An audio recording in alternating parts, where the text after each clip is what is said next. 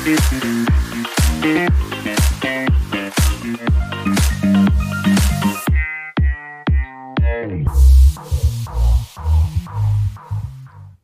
willkommen zum Athlet des Lebens Podcast. Dein Podcast rund um die Themen funktionelle Bewegung, nachhaltige und umsetzbare Ernährungsstrategien, funktionierendes Regenerationsmanagement sowie Persönlichkeitsentwicklung. Ich bin der Thomas und an meiner Seite jetzt und für alle Zeiten der der Corby. Ja, Corby, heute wollen wir über das Thema Führung sprechen.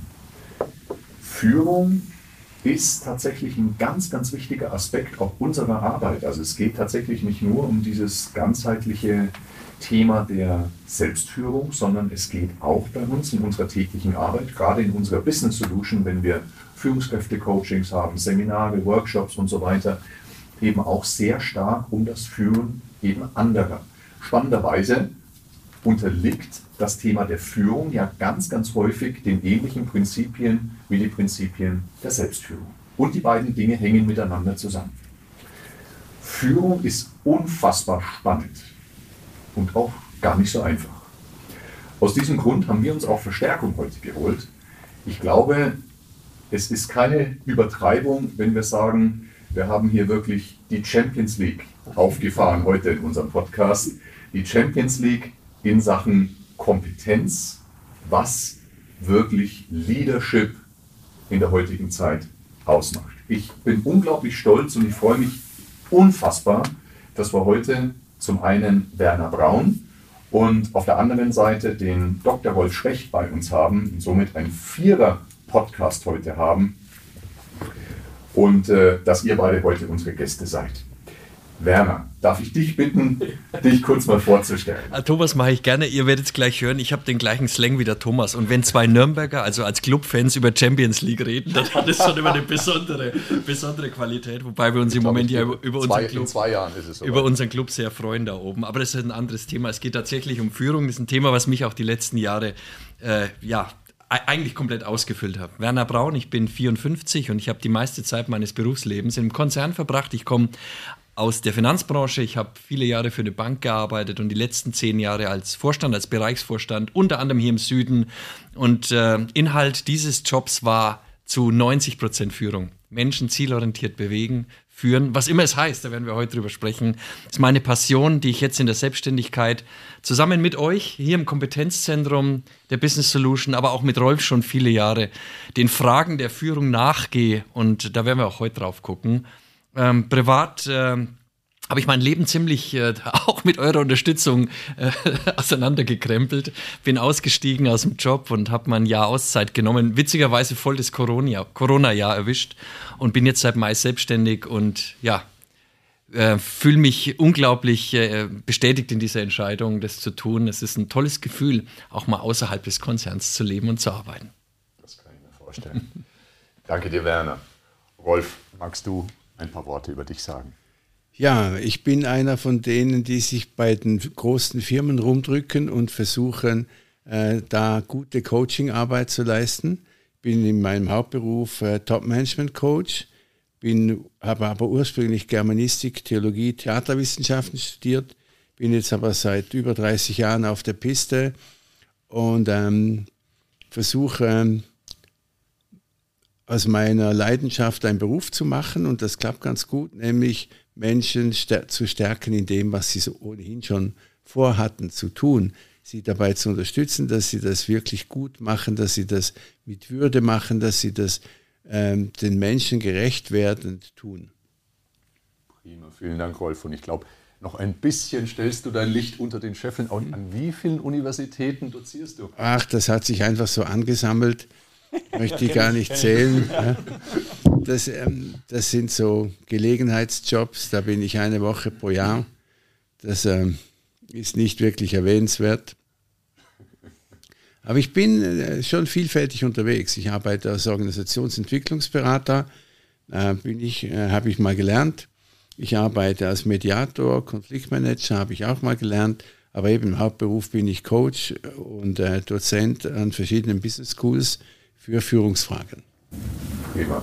Vielen, vielen Dank auch für die Vorstellung und nochmal auch danke, dass ihr euch die Zeit nehmt und heute den Podcast mit uns aufnehmen. Das soll ja heute wirklich ein Überflug sein. Ein Überflug über dieses ganz, ganz spannende Thema des Miteinanders, auch gerade eben im Corporate-Bereich, im Firmenbereich. Was macht Führung wirklich aus? Und da ist jetzt natürlich eine ganz, ganz spannende Eintrittsfrage, wie ich finde.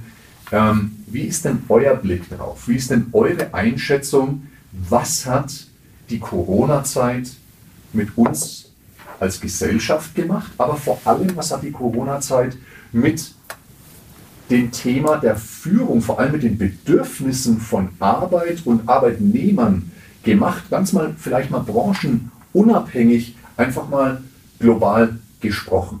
Ich empfinde ja die Corona-Zeit wirklich als Brandbeschleuniger, als Brandbeschleuniger des Wandels, der Transformation, die es ohne Corona eh schon gegeben hätte. Also gerade Stichwort Digitalisierung, die, die wäre gekommen. Nur es ist vielleicht schneller gekommen durch die Pandemie. Die andere Thematik ist diese Awareness bezüglich eben auch ökologischen Themen, Klimawandel etc. Also inwieweit spielt das alles gerade in dieser Post-Corona-Zeit mit rein? Was ist denn da euer Blick drauf? Ich nehme den Ball mal. Ähm, das, du machst einen. Du machst einen.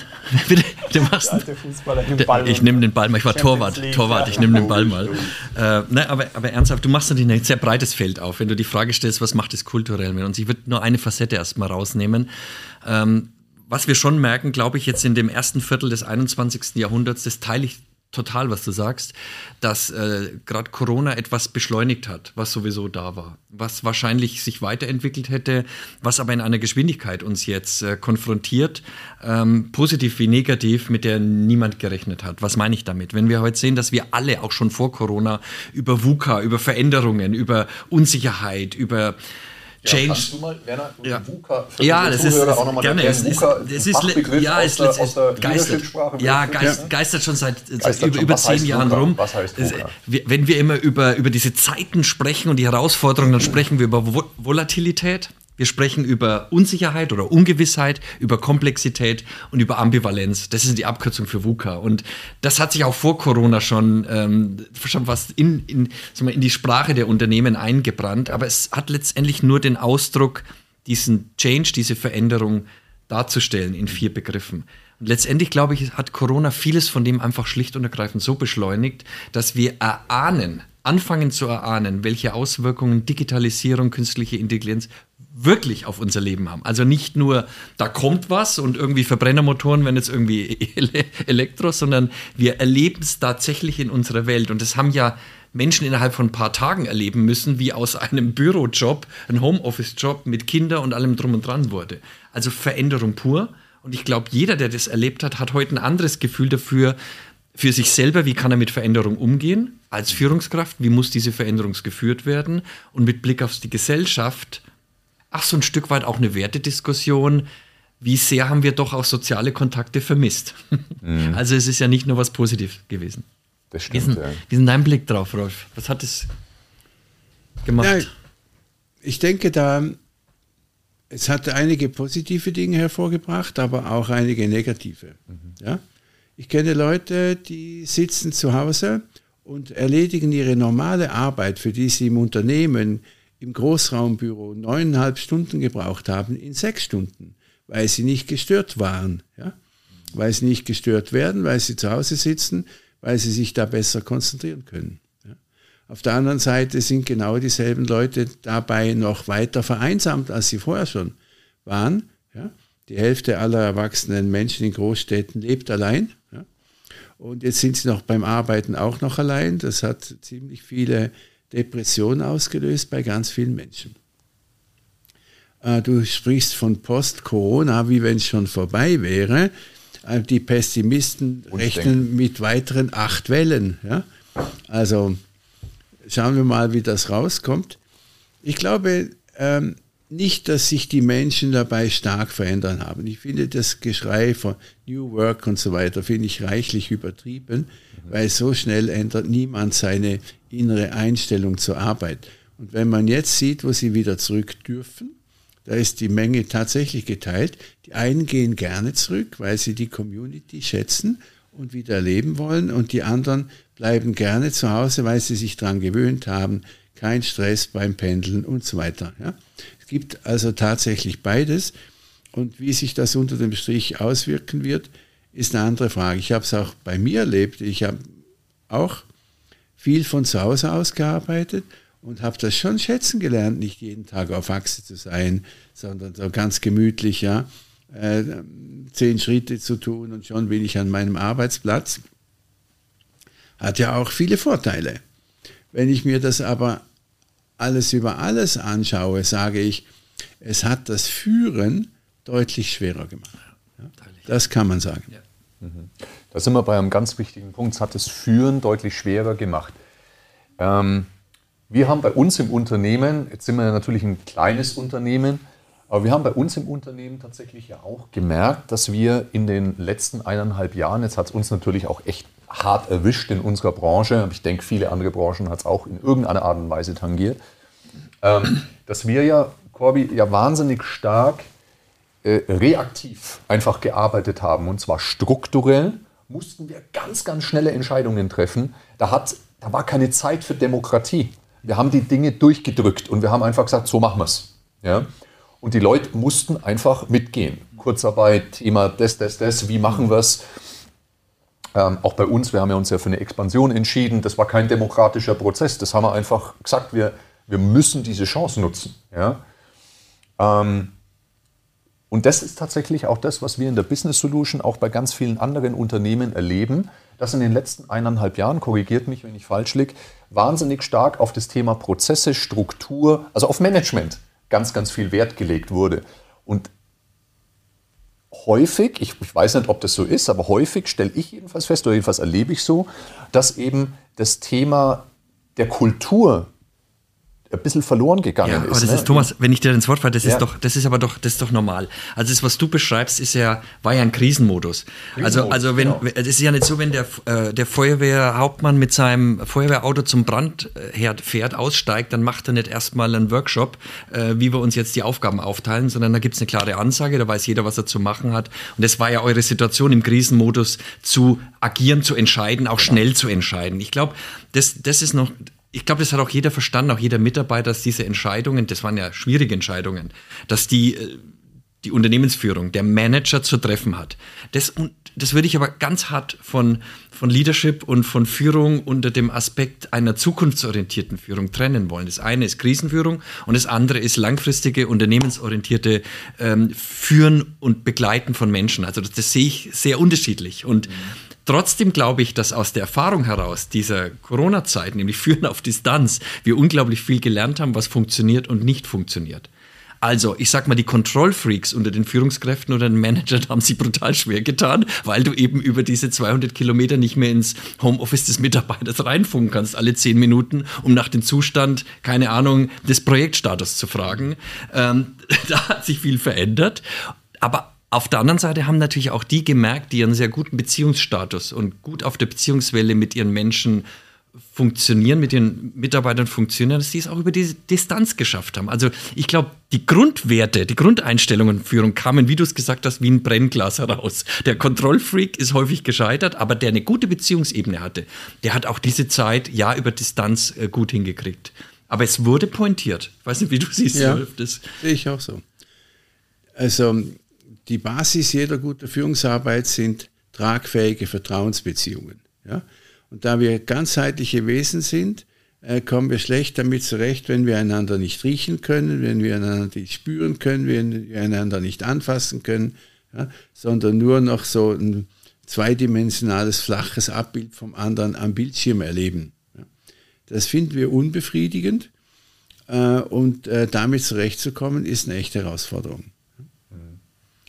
So, und wenn du natürlich vorher schon eine tragfähige Vertrauensbeziehung hattest zu deinen Mitarbeitern als Führungskraft, dann ähm, ist das eine gute Basis, um auch im sogenannten Remote Management oder Remote Leadership äh, miteinander zurechtzukommen. Wenn das aber nicht der Fall war, war es nachher natürlich umso schlimmer.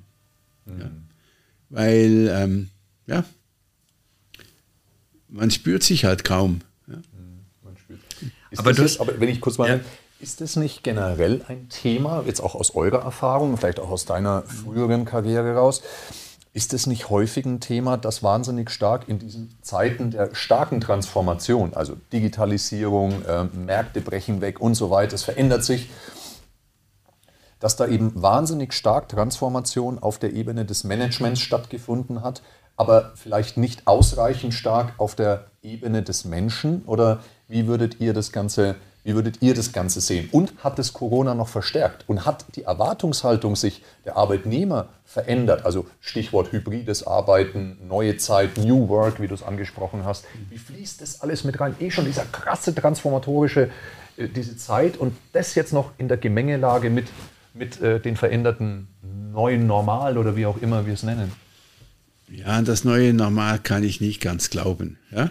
Das würde ja heißen, dass sich in kürzester Zeit ganz wahnsinnig viel verändert hätte. Und das sind anderthalb Jahre Corona-Umstände, glaube ich, nicht genügend, um Menschen nachhaltig zu verändern. Auch der Leidensdruck war ja nicht so groß, dass man jetzt alles hätte ändern müssen. Wenn ich mir angucke, was, was Führungskräfte für Schwierigkeiten haben äh, beim Führen auf Distanz, ja, dann sind, sie, sind das die gleichen Schwierigkeiten, die sie vorher schon hatten aber eben verschärft einfach. Und manche Dinge äh, laufen halt wirklich nicht gut. Die größte Tendenz, die ich sehen kann, ist, dass Menschen, die ohnehin eher gemanagt haben und wenig geführt, ja, die einfach die Dinge gemanagt haben, Zahlen, Daten, Fakten orientiert gearbeitet haben. In, bei Werners früherem Arbeitsgeber hieß das, das müssen wir noch einsteuern. Ja, so, das ist für mich das, das das äh, Passwort schlechthin, ja, irgendetwas einsteuern zu müssen. Ja, die reden dann auch gerne von Humankapital, nicht von Menschen, ja, sondern von Humankapital. Und ähm, diejenigen Menschen, die vorher schon so gearbeitet haben, die waren jetzt natürlich der Versuchung ausgesetzt, sich noch mehr auf Management reduzieren zu können und auch zu dürfen und das zu rechtfertigen, weil der andere ja gar nicht da ist, ja, nicht spürbar ist, ja, nicht äh, eben ähm, nicht erfahrbar ist, weil er ja ganz weit weg ist an seinem, an sein, in seinem Heimatort oder wo er halt wohnt, ja, und äh, dann muss ich auch nicht zur Kenntnis nehmen, dass der heute schlecht drauf ist. Ja? Mhm. Weil ich sehe ihn ja nur am Bildschirm, nur den Oberkörper gab andere Verführungen, auch fürs Management. Viele erzählen mir, dass sie ähm, im, im Büro, dass sie da Zeiten hatten, da saßen sie in Meetings, dann hatten sie wieder Zeiten, da saßen sie im Büro und haben gearbeitet. Ja? Heute aber in Corona-Zeiten sitzen sie, äh, sieben von neun Stunden sitzen sie in Meetings. Und das eine Meeting endet um neun und das neue Meeting beginnt um neun. Ja? So, das heißt, sie fallen von einem Meeting ins andere. Das heißt, äh, für das neue Meeting sind sie überhaupt nicht vorbereitet, haben sich innerlich nicht umgestellt. Ja? Äh, wenn du physisch äh, mit solchen Dingen umgehst, dann hast du einen Anfahrts- oder einen Anmarschweg ins Meeting. Ja? Und wenn es nur zweimal den Gang runter ist oder vier Stockwerke hochfahren, da ist was dazwischen. Wenn du am Bildschirm sitzt, drückst du auf den Knopf und sagst, bist du im nächsten Meeting. Das heißt, es ist noch, noch kurzatmiger, noch ungeduldiger geworden für viele Menschen. Ja? Man kann dem gegensteuern, aber man muss es dann auch bewusst tun, als Führungskraft. Mhm. Und wie das geht, da kommen wir noch, kommen wir noch drauf. Werner, wie war denn das bei dir? Das war ja auch, du hast ja riesen transformatorische Prozesse äh, erlebt in deiner Laufbahn. Ja. Wie wichtig war dir immer die Position des Menschen?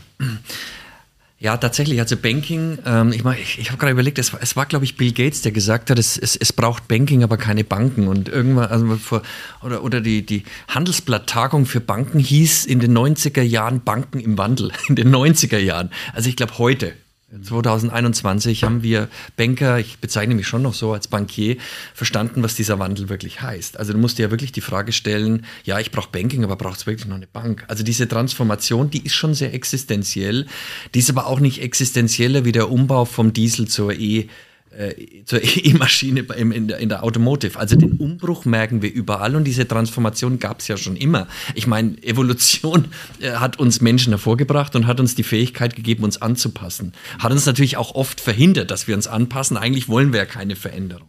Und wenn du Menschen, und deswegen beantworte ich das mit einem klaren Ja, du, es gibt keine Transformation, äh, ohne die Menschen mitzunehmen. Also wer glaubt, er kann mit einer PowerPoint Folie seinen Kindern Fahrradfahren lernen. Der hat nicht verstanden, wie Verhaltensveränderung geht. Also kognitiv, ja, ist das eine, aber wenn du die Herzen oder zumindest den Sinnstiftung in der Transformation nicht vermitteln kannst, übrigens auch in einem Abbau, wenn es dir nicht gelingt, die Sinnstiftung zu vermitteln, die Menschen mitzunehmen, gibt es keine Zukunft. Dann kriegst du vielleicht noch die, den Abbau hin. Und deswegen die Frage für mich ganz persönlich ist eine absolute Überzeugung, dass Management muss gut sein. Ist übrigens Management ist für mich häufig die Fähigkeit, Dinge nicht zu tun, also wirklich auch zu konzentrieren. Manager managen Zahlen und Dinge, Leader führen Menschen. Und deswegen sind Transformationen ganz klare Leadership-Zeiten. Und wenn wir heute auf Transformation gucken, dann müssen wir schon sagen, dass die Digitalisierung, nennen wir es einfach so, das, was wir jetzt haben, der größte Umbruch ist in der vierten industriellen Revolution, den wir uns vorstellen können. Und ähm, ich bin mir sicher, ich bin mir zutiefst sicher, dass mehr künstliche Intelligenz gefordert ist, desto mehr emotionale Intelligenz werden wir brauchen, um das zu stemmen. Da kommen wir, glaube ich, auch gleich noch dazu. Noch gleich dazu. Ich Mensch im Mittelpunkt. Eine Sache nochmal ganz spannend an euch beide letztlich, weil wir reden ja auch immer so, und vielleicht können wir das einfach auch einmal aus unserer Sicht eben darstellen, wir reden ja immer so, als dass wir in, in, in ganz außergewöhnlichen Zeiten stecken. Also eine riesen, ein riesen gesellschaftlicher Umbau. Ne? Also keine, keine ähm, Evolution, sondern wirklich eine, eine äh, Revolution, was wir haben. Ja? Letztlich ähm, auch, auch mit was, mit was einhergehenden, wo, wo manche ganz radikale Vertreter sagen, also ist das, was bisher gesellschaftlich, also sprich Arbeitsgesellschaft und so weiter, was wir uns bisher so ähm, aufgebaut haben in den letzten 200 Jahren, das wird so nicht mehr fortexistieren. Also es ist wirklich was unglaublich Revolutionäres, was wir haben. Jetzt hast du aber auch gerade schon gesagt, wenn ich dich richtig verstanden habe, Entwicklung, sprich Veränderung hat es ja schon immer gegeben. Übertreiben wir gerade, was die Geschwindigkeit der Veränderung betrifft? Nee. Übertreiben wir oder ist das, sind wir wirklich im ICE? Lass mir den Satz, ich mache einen ganz kurzen Satz, weil da drückt es mich. also ich glaube, dass da ein riesen Miss Missverständnis in meinem Empfinden drin steckt. Ich glaube, das ist in der Dig im digitalen Wandel geht es nicht um Digitalisierung. Das passiert sowieso, weil die Rechnerleistungen werden sich in einer Geschwindigkeit erhöhen die nächsten 20 Jahre, dass wir ach ja dieses ne? ja. Mursche-Gesetz, ja. keine Ahnung, bin kein Physiker. Genau. ja, der Punkt ist aber, das kommt sowieso. Leute, alles, was digitalisiert werden kann, wird digitalisiert. Punkt. Auch Dinge, die wir uns heute nicht vorstellen können. Die Frage ist aber eine ganz andere nicht ist es technisch und was bringt es für einen Wandel, sondern die Frage ist, es gibt, für mich gibt es nur eine Frage. Gibt es ein Wirtschaftsmodell? Nee. Welche Rolle wollen wir als Menschen darin spielen? Das ist für mich die Frage. Und dann bist du auch bei der Führungskraft. Also die Frage, und dann ist es eine kulturelle Frage. Aber die Frage die jetzt, was technisch möglich ist, ist ja ganz spannend, weil technisch wird viel möglich sein. Nur die Frage ist, es entwickelt sich immer doch nur das, was dann auch im, unter wirtschaftlichen Aspekten auch wirklich äh, profitabel ist, weil sonst mache ich es nicht. Also die, die Leute haben in den, weiß ich nicht, 60er Jahren von Unterwasserstädten geträumt, ja, aber es ist nie gekommen, weil es nicht profitabel ist. Machbar wäre es vielleicht schon gewesen. Und die Frage ist, inwieweit, ich meine, da sind wir jetzt natürlich ganz groß, inwieweit ähm, wollen wir das auch, wie du eben sagst, in was für eine Rolle soll der Mensch darin spielen, inwieweit wollen wir das auch haben, was alles äh, technisch vielleicht eines Tages möglich ist, also die feuchten Träume von manchen Menschen im Silicon Valley, wollen wir das als Menschen? Und ist es wirklich so rasant? Ich habe da schon wieder einen Widerspruch, ich will den Rolf nicht nee, nee, kein Problem. Lassen. kein Problem. Ich denke, der Wandel, von dem jetzt alle reden, der wird heiß geredet. Die Menschen ändern sich nicht so schnell, wie wir vielleicht wünschen würden. Ich sehe nicht, dass sich jetzt alles wandelt. Ich bin Werners Meinung, Wandel hat es immer schon gegeben. Er ist einfach durch die Entwicklung der Informationstechnologie unübersehbarer geworden. Also man kann ihn schlechter leugnen. Ja? Ist ähnlich wie mit der Komplexität. Die Welt war immer schon komplex, aber in einem langsam sich verändernden System konnte man die Komplexität besser leugnen. Man wusste nicht genug, um die Komplexität tatsächlich zu erkennen. Ja. Hat sich seine einfachen Erklärungen zurechtgelegt und das war's dann. Heute ist die Komplexität praktisch unübersehbar geworden, weil so viel Information so permanent präsent ist. Das hat sich geändert. Aber der Mensch mit seiner Fähigkeit auf die Umgebung zu reagieren, ob sich der so schnell geändert hat, glaube ich nicht. Agilität ist heute schon fast ein Schimpfwort. Also die Hochzeit des Wortes ist schon vorbei. Viele Dinge waren nie agil und werden nie agil sein. Und äh, dass Schnelligkeit an sich eine Tugend wäre, das hat sich auch langsam herumgesprochen, dass das nicht wahr ist. Gras wächst zum Beispiel nicht schneller, wenn man daran zieht. Ich glaube, dass das zum Teil auch gar, alles gar nicht so schnell von sich geht, aber vonstatten geht, wie wir das annehmen. Ich glaube, dass Menschen ähm, ein hohes Beharrungsvermögen haben in ständiger Veränderung können wir schlecht leben, weil wir in unserer Effizienz und in unserer Effektivität sind wir darauf angewiesen, dass zwischendurch mal ein bisschen Ruhe ist, damit wir unsere guten Routinen entwerfen können. Ja? Du als Sportler weißt das, ähm, Profis haben Routinen. Ja? Und sie ändern diese Routinen nicht jeden Tag, dann wären es nämlich keine. Ja? Und sie haben sich Routinen angeschafft, heißt, sie haben sich gemerkt, welche Dinge funktionieren gut und das wiederholen sie dann, weil es gut funktioniert. So. Und wenn alles dauernd im Wandel ist, dann kannst du weder effizient noch effektiv sein, weil es dir nie gelingt, die notwendigen Routinen wieder in Gang zu setzen. Ja? Bei Unternehmen, bei Organisationen, ich unterrichte Organisationsdesign an einer Hochschule, und wenn du dir moderne Organisationen anguckst, die verändern sich äh, nur langsam, weil sie darauf angewiesen sind, neben den formellen Organisationsstrukturen und Prozessen die informellen, ja, die Be über Beziehungen zwischen Menschen, das ein, äh, äh, anzukurbeln und am Leben zu erhalten. Also wenn du jeden Tag alles anders ist, ja, dann merkst du dir gar nicht, ach, ich kann ja zu dem gehen, der weiß bestimmt Bescheid. Oder äh, wenn ich da eine Frage habe, gehe ich den Gang runter und rede mit dem, mit dem Josef. Ja, das fehlt, fehlt dann alles. Und dann bist du eigentlich äh, von, von der Routiniertheit her, Profis haben Routinen, bist du überall ein Anfänger. Ja? Weil immer alles jeden Tag anders ist. Ja? Wie willst du, wie willst du auf, ein, auf einem Parcours trainieren mit einem Pferd, wenn einer dauernd auf dem Feld ist, der permanent alle, alle, alle Tore umstellt? Ich, ich, ich teile das. Da kommen wir, glaube ich, dann auch beim Leadership und bei den, bei den Kompetenzen nochmal dazu. Aber ich würde an einer Ecke, Thomas, dir nochmal ganz hart widersprechen wollen. Mhm an einer Ecke echt Widerspruch, nämlich an dem Punkt, dass die großen Veränderungen, du hast gesagt, ertrags- oder ökonomisch getrieben sind, Revenue oder ertragsgetrieben. Das stimmt gar nicht.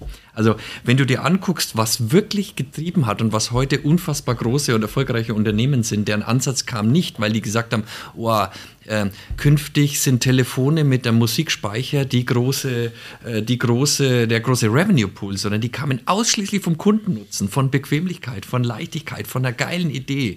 Also ich glaube, das sind die großen Treiber, dass Digitalisierung uns tatsächlich ja an vielen Stellen unser Leben unfassbar erleichtert. Und wenn du dort den Stein der Weisen findest, das passiert jetzt bei 100 Startups vielleicht einmal, wahrscheinlich 1000 einmal, aber wenn du den findest, das sind die Treiber. Es sind nicht irgendwelche Revenue Pools, wo man sagt, boah, da hinten ist ein großer Gewinn und da baue ich jetzt ein Geschäftsmodell drumherum. Das ist alles anders entstanden. Da war eine geile Idee, die wurde gnadenlos konsequent mit einer unglaub, unglaublich dann doch agilen Art und Weise nach vorne getrieben. Also das waren so die großen Veränderungen, die wir gespürt haben aus meiner Sicht.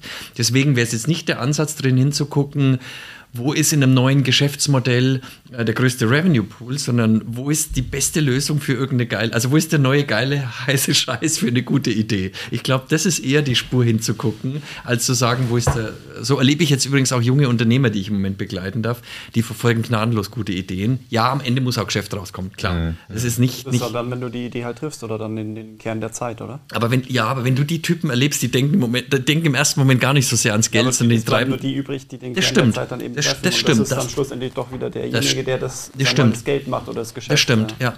Das stimmt. Oft ist es dann so, dass es dann halt natürlich auf dem Massenmarkt auch gut auf, auf, aufschlagen muss. Aber ich glaube, der, der Gründer von Airbnb, oh, ich habe den Namen mehr, der Br Br Brian Chesky oder so hieß der Typ, der hat mal gesagt, wenn du äh, etwas Virales entwickelt wirst, dann muss es so, musst du eine Erfahrung kreieren, dass es deinem Kunden das Hirn wegbläst. Und jeder, der schon mal bei Airbnb gebucht hat, weiß, wie easy und einfach das funktioniert. Also das ist eigentlich so das, was.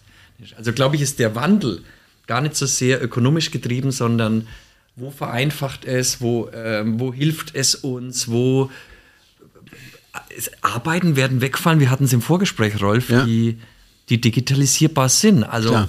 das kann man, glaube ich, nur härter ausdrücken. aber- Ja, ja. Also ich glaube, dass die ganze Arbeitswelt, mal Höhenflug 11.000 Meter, wird sich teilen. Die einen werden spezialisierte Generalisten sein, sehr gut ausgebildet und mehr als genug Arbeit haben, weil ja gleichzeitig ähm, Spezialisten immer mehr fehlen. Ja, es fehlen ja Tausende und Abertausende von Arbeit, äh, von Mitarbeiterinnen und Mitarbeitern auf dem Arbeitsmarkt. Ja. Ärzte fehlen, Pflegende fehlen, ja. Elektriker fehlen und keiner weiß, wo die herkommen sollen. Wenn sie nicht aus dem Balkan kommen oder aus der, russischen Tiefebene oder so. Ja. In Deutschland ähm, werden wir das Problem haben, dass die einen ein bedingungsloses Grundeinkommen brauchen werden, weil sie keine Arbeit haben und die anderen sind äh, hochspezialisiert. Und für den Durchschnittsbürger wird es kaum mehr Arbeit geben, weil das alles Arbeiten sind, die man relativ rasch digitalisieren oder robotisieren kann. Das ist meine Vermutung. Es gibt von Martin Walker, das ist ein Zukunftsforscher, gibt es einen Roman, in der er so die Quintessenz der Zukunftsforschenden ja, für Europa in einen Roman packt. Dieser Roman heißt Germany 2064. Kann ich sehr empfehlen. Und da ist Deutschland geteilt. Die einen sind technikaffin und leben in Großstädten ja, und haben dann äh, alle diese Annehmlichkeiten, die man dann halt hat. Und die anderen haben sich von der Technik abgewandt und leben sozusagen wie in Reservaten. Ja, und sind halt mit Pferd und Wagen unterwegs, gehen schon auch ins Krankenhaus, wenn es mal sein muss, aber ganz interessant. Und es ist ein Kriminalroman und der sind zwei Polizisten, der eine Polizist ist ein Roboter. Ja? Aber ein Roboter, wo sich dann mit ähm, Zeit künstlicher Intelligenz im Laufe des Romans herausstellt, dass er eine Seele hat. Ja?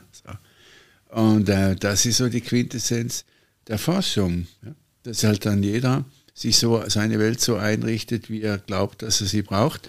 Und dass sich das mitteilt die, in die einen, die diese unbedingte Fortschrittsgläubigkeit weiterhin mitmachen wollen und denen, die andere Ziele im Leben haben, als einfach immer das neue Gadget zum besten Preis zu kriegen. Ja. Ja?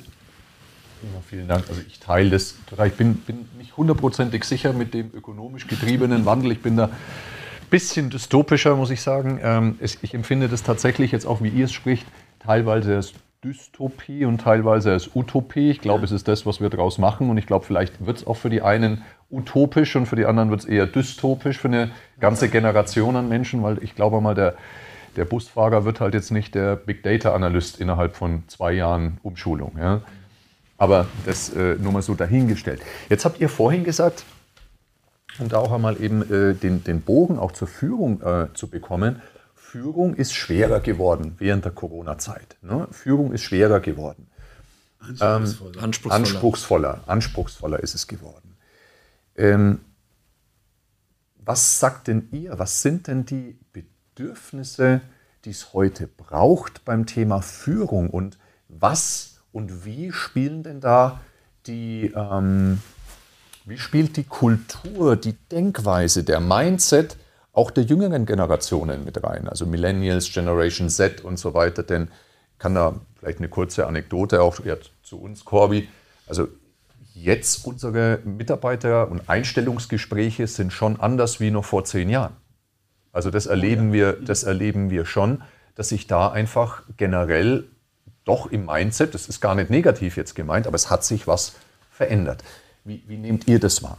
Ja, absolut. Also, sag mal, wenn wir jetzt, wir waren jetzt weit in der Zukunft, wenn wir jetzt aufs Hier und Jetzt gucken, wir haben es eben gesagt, glaube ich, sind wir uns einig, Brennglas Corona hat es nochmal herausgeholt. Es ist anspruchsvoller geworden, weil eben, weil wir eben gemerkt haben, dass Führung auf Distanz, was viele von uns ja schon machen mussten, ich musste mein Leben lang auf Distanz führen, aber für viele es erstmalig neu war. Und da gab es eben die, die zum Beginn eines Meetings, weil sie Gespür haben, wie wir sagen, wir Franken sagen, Gespür haben, ähm, dass, sie, dass sie ein gutes Check-in gemacht haben, erstmal die ersten Minuten halt mal die Leute ankommen lassen, ihre Themen gemacht haben und dann gab es ein gutes Check-out und ich habe sogar Meetings erlebt, wo unadministriert die Führungskraft des Afterwork Bier in das Meeting einbezogen hat. Und dann gab es eben die Technokraten, die von Meeting zu Meeting gehetzt sind, wo eben keine Spur von Empathie, Einfühlungsvermögen, in welcher Situation sitzt mein Mitarbeiter da, gerade wenn hinten die planenden Kinder sind, die habe ich auch erlebt. Und da hat sich sehr stark die Führungs- und Leadership-Fähigkeit aufgespalten. Ich finde, es hat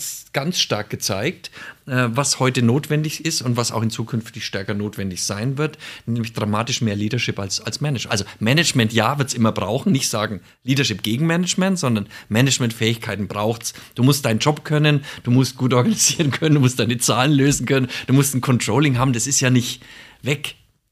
Aber es braucht in einer Welt zunehmender Digitalisierung und veränderter Arbeitsbedingungen viel mehr, dramatisch mehr Leadership-Fähigkeiten. Das ist keine Hypothese mehr. Das zeigen heute Rolf X Umfragen.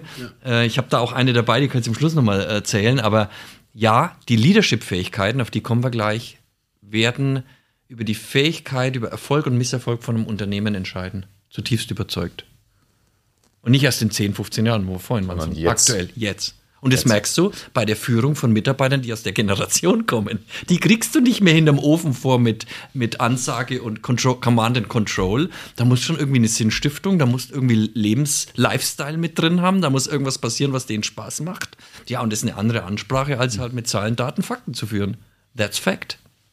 Also ja. kein Führen über Druck und Zahlen, Daten, Fakten, sondern. Ja, das geht ja sowieso schon lange nicht mehr. Ist ja schon seit vielen Jahren nicht mehr üblich, äh, auch da, wo man die Weisungsmacht hätte, jetzt einfach äh, per Ordre du Mufti einfach Ansagen zu starten und dann zu erwarten, dass die Leute das tun. Die Leute sind gut ausgebildet, schon seit vielen Jahren. Sie denken mit, sie haben ihre Fragen, die Fragen wollen sie beantwortet haben. Und sie wollen ja Sinnstiftung erleben. Wenn du den Sinn nicht bietest, das ist nichts Neues. Neu ist, und dafür können die aber die jungen Generationen gar nichts, weil die Gesellschaft hat sie so erzogen. Ja. Neu ist, dass sie eine unglaublich hohe Selbstüberzeugung haben, Selbstüberschätzung auch, unglaubliche Lohnansprüche, ja, aber null Erfahrung. Das ist neu, also relativ neu. Hat es auch immer schon gegeben, aber nicht in dem Maß. Ich für mich nenne das, die beklagen sich über den Anflugwinkel der gebratenen Tauben, leben im Paradies, ja, sind aber nicht zufrieden war kürzlich dabei, war eine Stelle ausgeschrieben für einen Entwickler frisch ab Hochschule im Raum Berlin, ja, sind sowieso tiefere Löhne, 48.000 Euro Jahresgehalt. Ja. Weißt du, was der erste Kandidat gesagt hat, als er reinkam? Der wusste ja, das war das Angebot. Unter 64 mache ich gar nichts. Und ich will 80 Prozent von Anfang an arbeiten, weil freitags muss ich zu Hause sein, weil meine Frau für mich sonst gilt. Ja? Also da. Die Geschichte ausgegangen? Er hat es nicht gekriegt und die zwei nächsten Kandidaten, die noch höhere Lohnvorstellungen hatten, haben es auch nicht gekriegt. Ja? Mhm. Hat sich dann einer gefunden, der gesagt hat, für das Geld mache ich das, ja? was ein guter Lohn ist. Aber die anderen waren wieder weg. Ja. Und wir haben uns dann angeguckt und haben gesagt, okay, die können nichts dafür, das waren wir, die Gesellschaft. Wir haben ihnen beigebracht, dass sie ein Recht darauf haben, so vorzugehen ist das Thema, was wir jetzt da sehen, also ich kann das tatsächlich auch teilen, ähm, die Einschätzung. Ähm, natürlich, ja. Ausnahmen bestätigen die Regel, um Gottes Willen, aber ja, ich kann das äh, durchaus teilen. Ist das ein deutsches oder europäisches Problem? Ähm, weil sehen wir das in anderen äh, Kontinenten auch so stark? Oder ist das, ähm, ist das tatsächlich eher ein hausgemachtes europäisches Thema? Also wir haben gerade auch schon diskutiert, äh, Vergleich amerikanischer, europäischer und, und chinesischer Unternehmen, solange so werden wir überhaupt die Chance haben, reinzugucken. Also auch um Beziehung, um Persönlichkeit, ja, um Mindset. Wie, wie ist die Kultur dahinter? Da gibt es bestimmt Nachholbedarf. Aber ich habe tatsächlich eine Studie, eine aktuelle Studie gestern, gestern gelesen. Ähm, elf Länder, also nicht so viele, aber elf Länder, 3000 Manager und Mitarbeiter haben die Frage gestellt, was sind die Fähigkeiten der Führungskraft in der digitalen Welt? Und dann daraus gespiegelt, was müssen Mitarbeiter können? Aber zunächst mal die, die Fähigkeiten der Führungskraft in der digitalen Welt. Beziehungskompetenz, Empathie, Ethik, Selbstführung, Kommunikation und Resilienz. Da ist kein Wort von Fachkenntnis, Zahlenkenntnis. Mhm. also, und diese Erkenntnis äh, ist im asiatischen Bereich schon deutlich, deutlich, deutlich vorne. Wenn du die Ausbildung in Hochschulen dir anguckst, äh, ich glaube, wir gucken da nicht so genau rein, aber dann ist die deutlich mehr auf, den, ähm, auf der emotionalen, sozialen Kompetenz in Asien definitiv, soll man nicht glauben. In den USA haben wir gerade diskutiert, da ist es wohl der Nachholbedarf. Aber ganz ehrlich, wenn ich in unsere Hochschulen gucke, dann ist es weit hinten. Also, das würde ich so nicht unterschreiben. Ja. Am Hasso-Plattner-Institut, wo ich seit zehn Jahren unterrichte, kannst du einen Bachelor gar nicht abschließen, wenn du nicht 15 ETCS-Punkte in Soft Skills vorweisen ja. kannst. Ja? Da musst du also Soft Skills belegen, sonst kriegst du einfach keinen Abschluss. Mhm. Aber die, die Studie kam zu dem Schluss, Rolf, deswegen ist es großartig, wenn das dort schon funktioniert, dass in Zukunft, jetzt bin ich nicht nur bei Führungskräften, Fachkräfte mit hoher emotionaler Intelligenz in den nächsten fünf mhm. Jahren der Bedarf sich versechsfacht. Mhm. Das zeigt, und das ist doch eigentlich die Kernerkenntnis, wenn wir über Digitalisierung, künstliche Intelligenz sprechen, dass es viel mehr auf das ankommt, was wir als Menschen besser können. Und zwar dauerhaft ja. besser können. Und ganz ehrlich, äh, das steckt halt in unseren Genen. Ja. Ich sage immer 12.000 Jahre, Rolf sagt, glaube ich, 300.000 ja, Jahre. 100.000. Äh, oder 100.000 Jahre. Ähm, wir haben es nun mal mit fühlenden, mitfühlenden sozialen Wesen zu tun. Und das kommt jetzt unter dem Brennglas einfach nochmal stärker raus, dass das wesentlich mehr gefordert ist in Zeiten, wo andere Sachen digitalisiert werden. Ja. Und so musst du führen. Sonst führst du an diesen führen, Menschen ja. vorbei.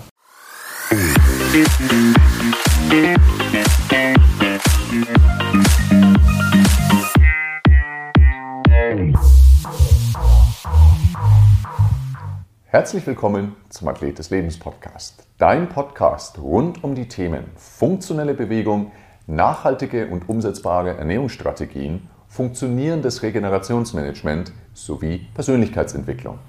Ich bin der Thomas und an meiner Seite jetzt und für alle Zeiten der